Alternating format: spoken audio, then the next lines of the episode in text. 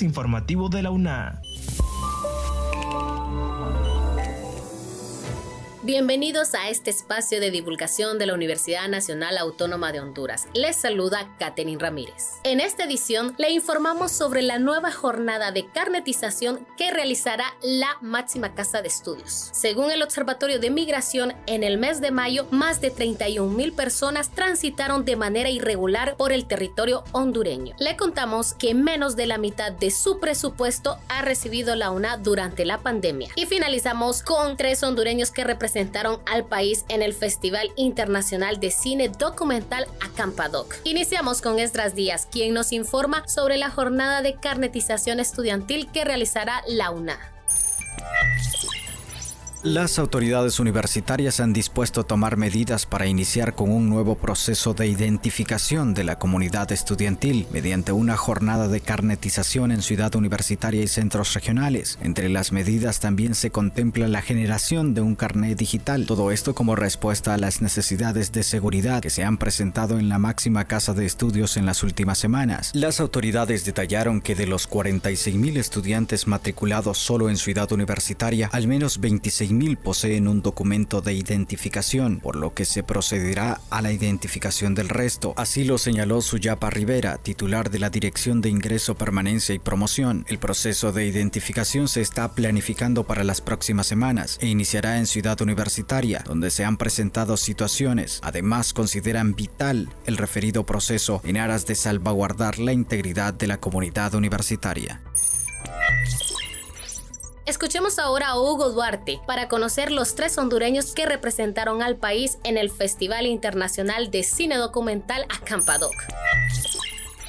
Horacio Lorca, Gerardo Reyes y Luis Flores representaron a Honduras en el Festival Internacional de Cine Documental Acampadoc, desarrollado en Panamá del 7 al 16 de junio, lo que permitió la convergencia del séptimo arte en América y la grabación de un documental. La participación de estos hondureños se generó luego de haber ganado a la mejor idea en el Festival Internacional de Cine Ícaro 2021. De esta forma se logró el pase y colaboración del Fondo de Cine Ibermedia y el Ministerio de Cultura de Panamá para formar parte de este evento que aglutinó a cineastas, productores y directores de países como Guatemala, México, Panamá, Costa Rica, Perú, Bolivia, Colombia, Chile, Argentina, entre otros. El Festival Internacional de Cine Documental Acampadoc desarrolla 10 noches de proyecciones gratuitas de documentales en competencia y muestra invitada seleccionada, así como difundidas y premiadas por su aporte al cine documental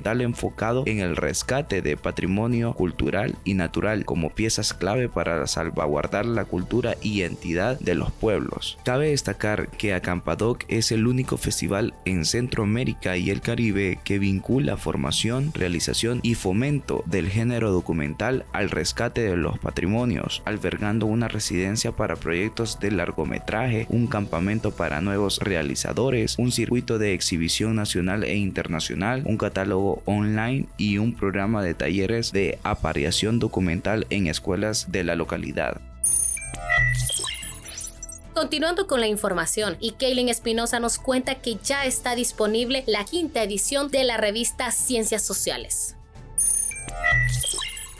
La Facultad de Ciencias Sociales de la Universidad Nacional Autónoma de Honduras anunció que ya está disponible la quinta edición de la revista de Ciencias Sociales, en donde los lectores podrán ampliar su acervo intelectual con seis artículos de destacados investigadores que abordan distintas temáticas de interés social, académico y cultural extractivismo y conflictos socioterritoriales y ambientales en Honduras, a cargo de Delmer Marcía, es el primer artículo de esta edición, en el cual el investigador analiza el estado actual de los conflictos socioterritoriales y ambientales en Honduras. Y como ejemplo señala que hasta el año 2017 se habían otorgado 282 concesiones mineras y para el año 2018 el número de proyectos hidroeléctricos concesionados ascendía a 157.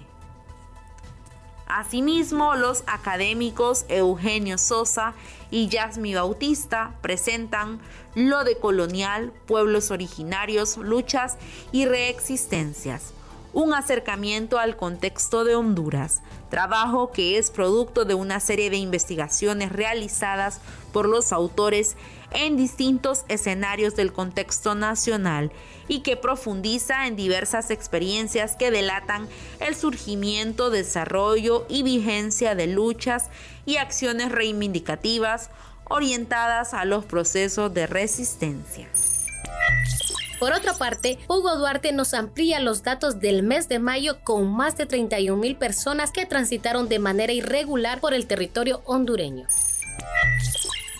En mayo se reportaron más de 31.000 personas transitando de manera irregular por el territorio hondureño. El coordinador del Observatorio de Migración Internacional en Honduras, César Castillo, informó que es una situación difícil sobre las poblaciones que están ingresando al territorio nacional y que en el mes de abril aproximadamente 24.000 personas ingresaron a Honduras, principalmente procedentes de Cuba, Venezuela, Haití, incluso vienen desde Senegal. Agregó que a partir de mayo las cifra superó las 31 mil personas. Eso significa que un flujo fuerte de migrantes está ingresando al territorio nacional. De igual manera, se ha planteado a través del Congreso Nacional una amnistía para poder eximir del cobro migratorio de 200 dólares. Sin embargo, hasta los momentos no ha sido sancionada la propuesta. Frente a esta problemática se explicó que, que el Observatorio de Migraciones Internacionales en Honduras, en conjunto con la Cruz Roja Hondureña, Caritas Internacional, la Organización de las Naciones Unidas, las iglesias, entre otras instituciones de sociedad civil y organizaciones sin fines de lucro, han unido esfuerzos para brindar asistencia humanitaria a los inmigrantes. Finalizamos con Estras Días, con los detalles del presupuesto que ha recibido la UNAD durante la pandemia del COVID-19. La pandemia del COVID-19 trajo durante su auge enormes recortes presupuestarios a las diferentes instituciones gubernamentales, limitando el margen de maniobra para muchas de estas. No hubo excepciones también para las casas de estudio del país, quienes también vieron como el grifo de la mayoría de sus recursos se cerró, pues el gobierno concentró toda su atención en temas concernientes a hacerle frente a la crisis sanitaria. En ese contexto, la Universidad Nacional Autónoma de Honduras se vio también inmersa en esa ola de precariedad. Según información proporcionada por las autoridades universitarias, la UNA ha recibido en tiempo de pandemia apenas algo más del 2%, a diferencia del 6% que le corresponde según la Constitución de la República. No obstante, argumentan que desde Casa Presidencial se ha hecho la promesa que se está trabajando en acreditarle ese 6% que le corresponde. Estas han sido las noticias. Les agradecemos a ustedes por haber estado en sintonía de este podcast. Encuéntranos en las plataformas de Anchor y Spotify. Se despide de ustedes Catherine Ramírez. Hasta la próxima. Este es un servicio informativo de la Universidad Nacional Autónoma de Honduras.